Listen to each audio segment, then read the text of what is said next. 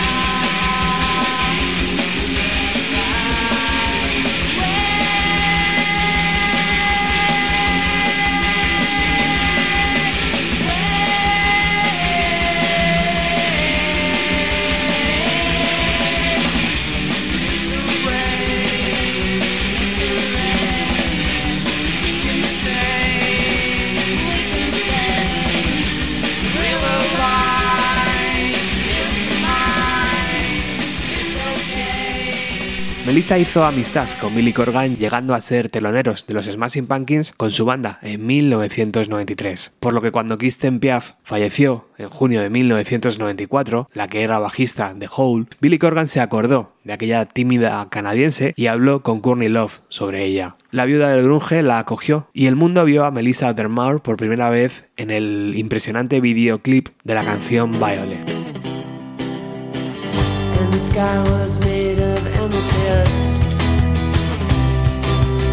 And all the stars are just like little fish.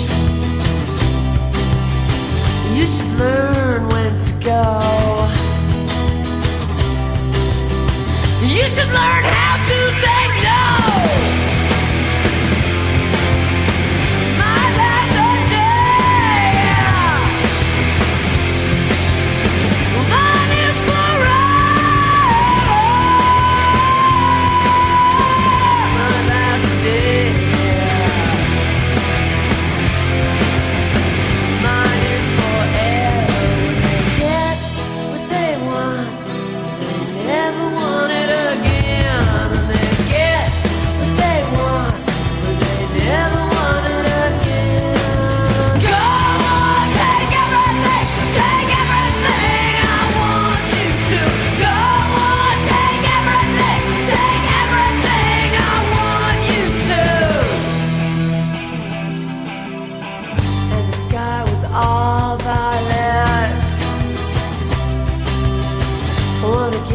violent,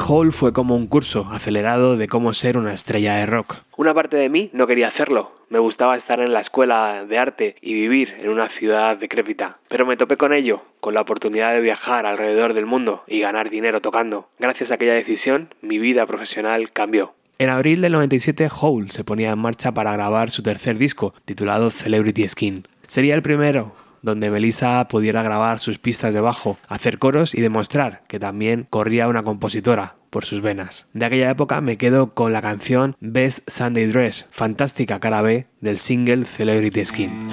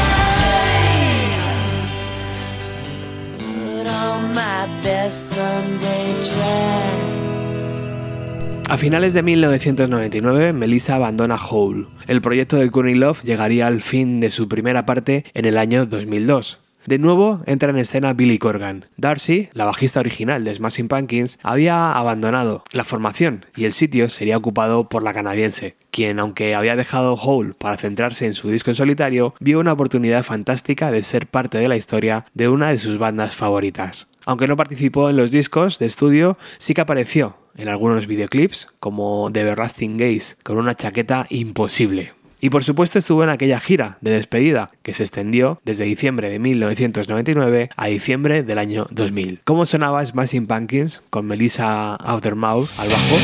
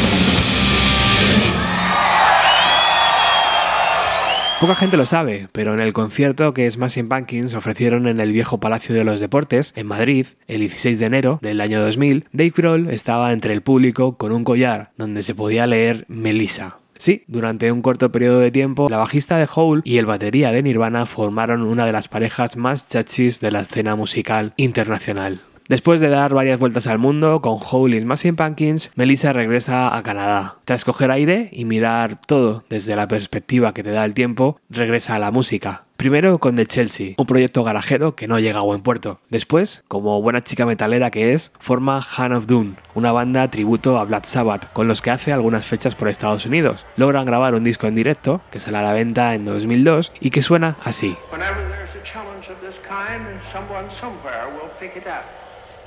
T minus 15, 14, 13, 12, 11, 10, 9. We have ignition sequence start. The engines are on. Four, three. She's building two, up and you can see one, the fire. Zero. Coming out. We have commit. We, we have liftoff. Liftoff. Liftoff at 7.51 a.m. Eastern Standard Time.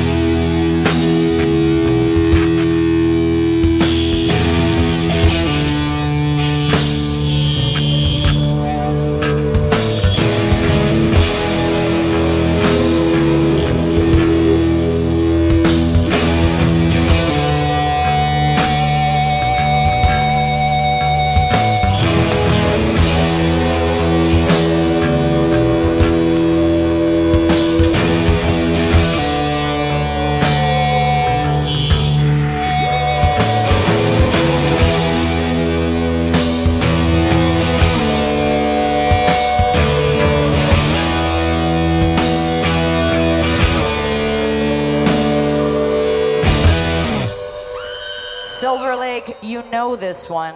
Don't fake it. Really? Generals gathered in their masses, just like witches at black masses. Evil minds that plot destruction. No, just construction the fields of bodies burning. As the war machine keeps turning. And hatred to mankind. Uh, poisoning their brainwashed minds. Oh, Lord, yeah.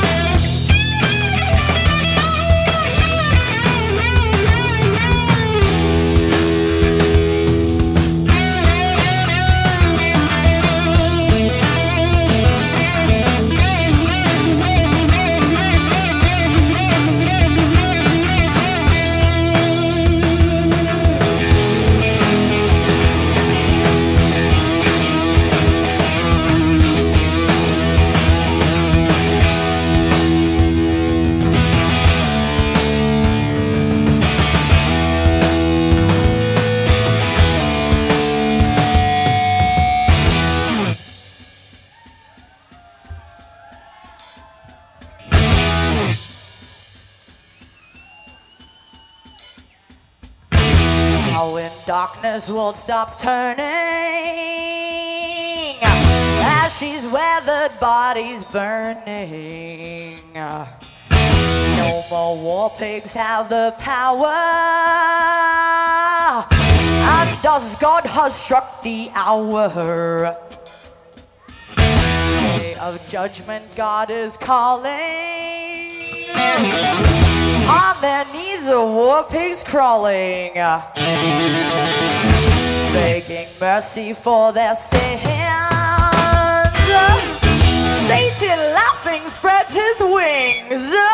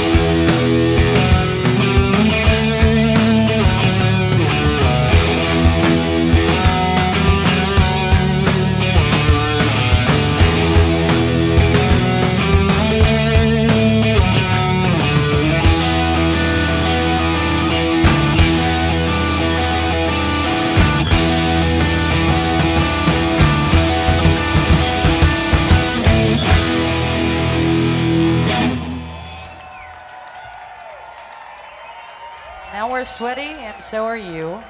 Everyone, meet Evil. That too.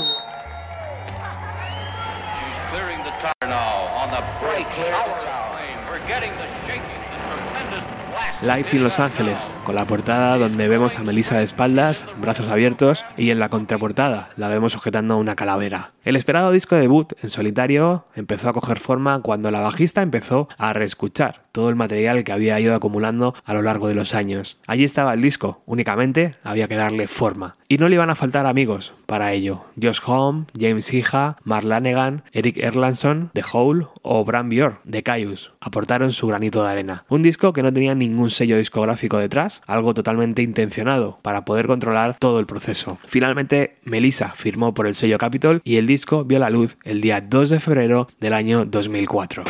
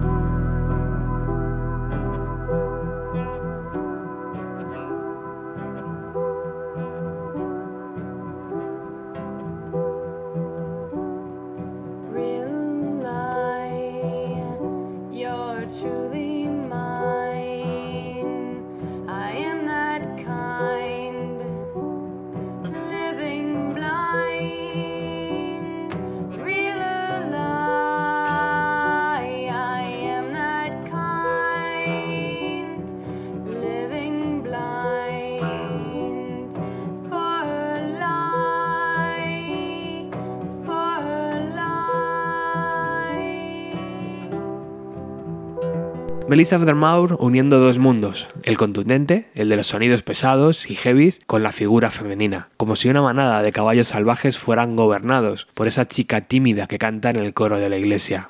Así es el mundo, que representa a la bajista en sus canciones. Por cierto, recuperó composiciones de sus días de Tinker y también a sus viejos compañeros para grabar y salir de gira. ¿Os apetece escuchar la colaboración de Marla Negan?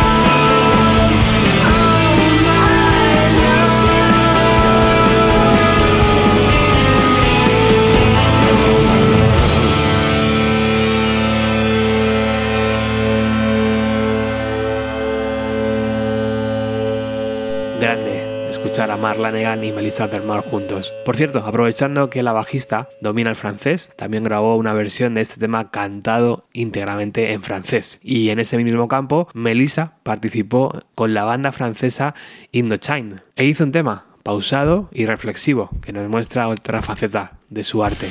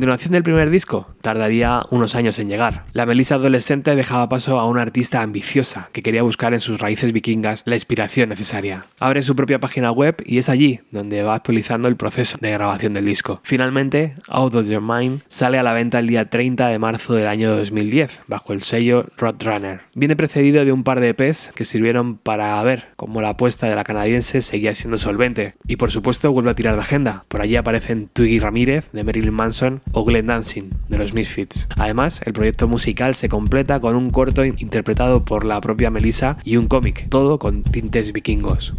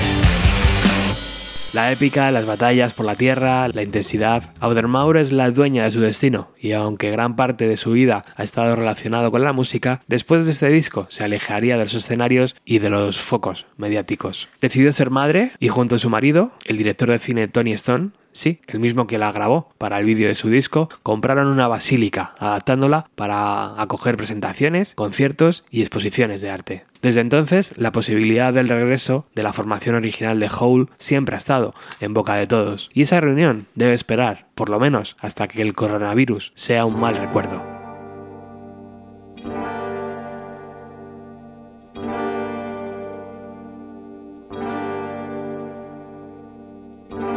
Listen, sweet little girl, your father's gone.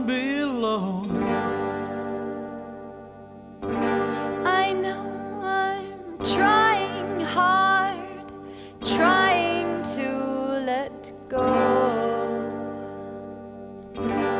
Just let me lead you to the ground where lies his heart. With all these tears inside, I'll surely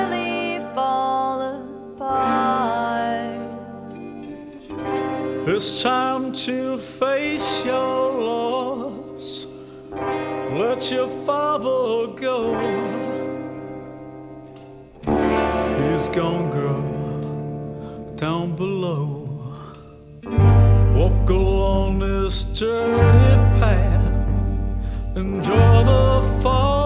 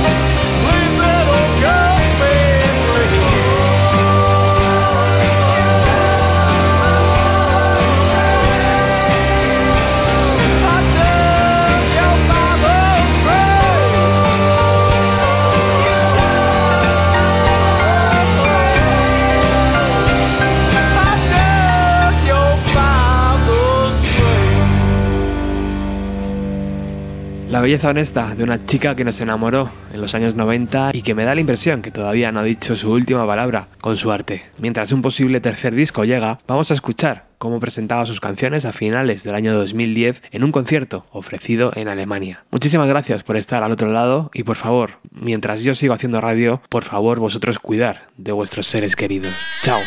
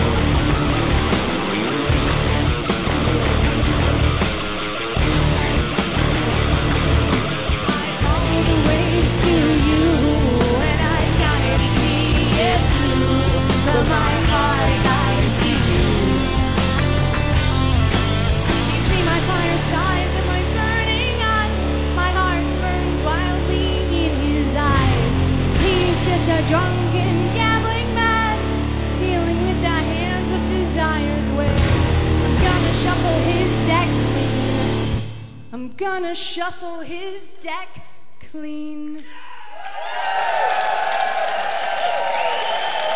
Cologne, Germany. Thank you, Dankeschön. I will see you in the future again.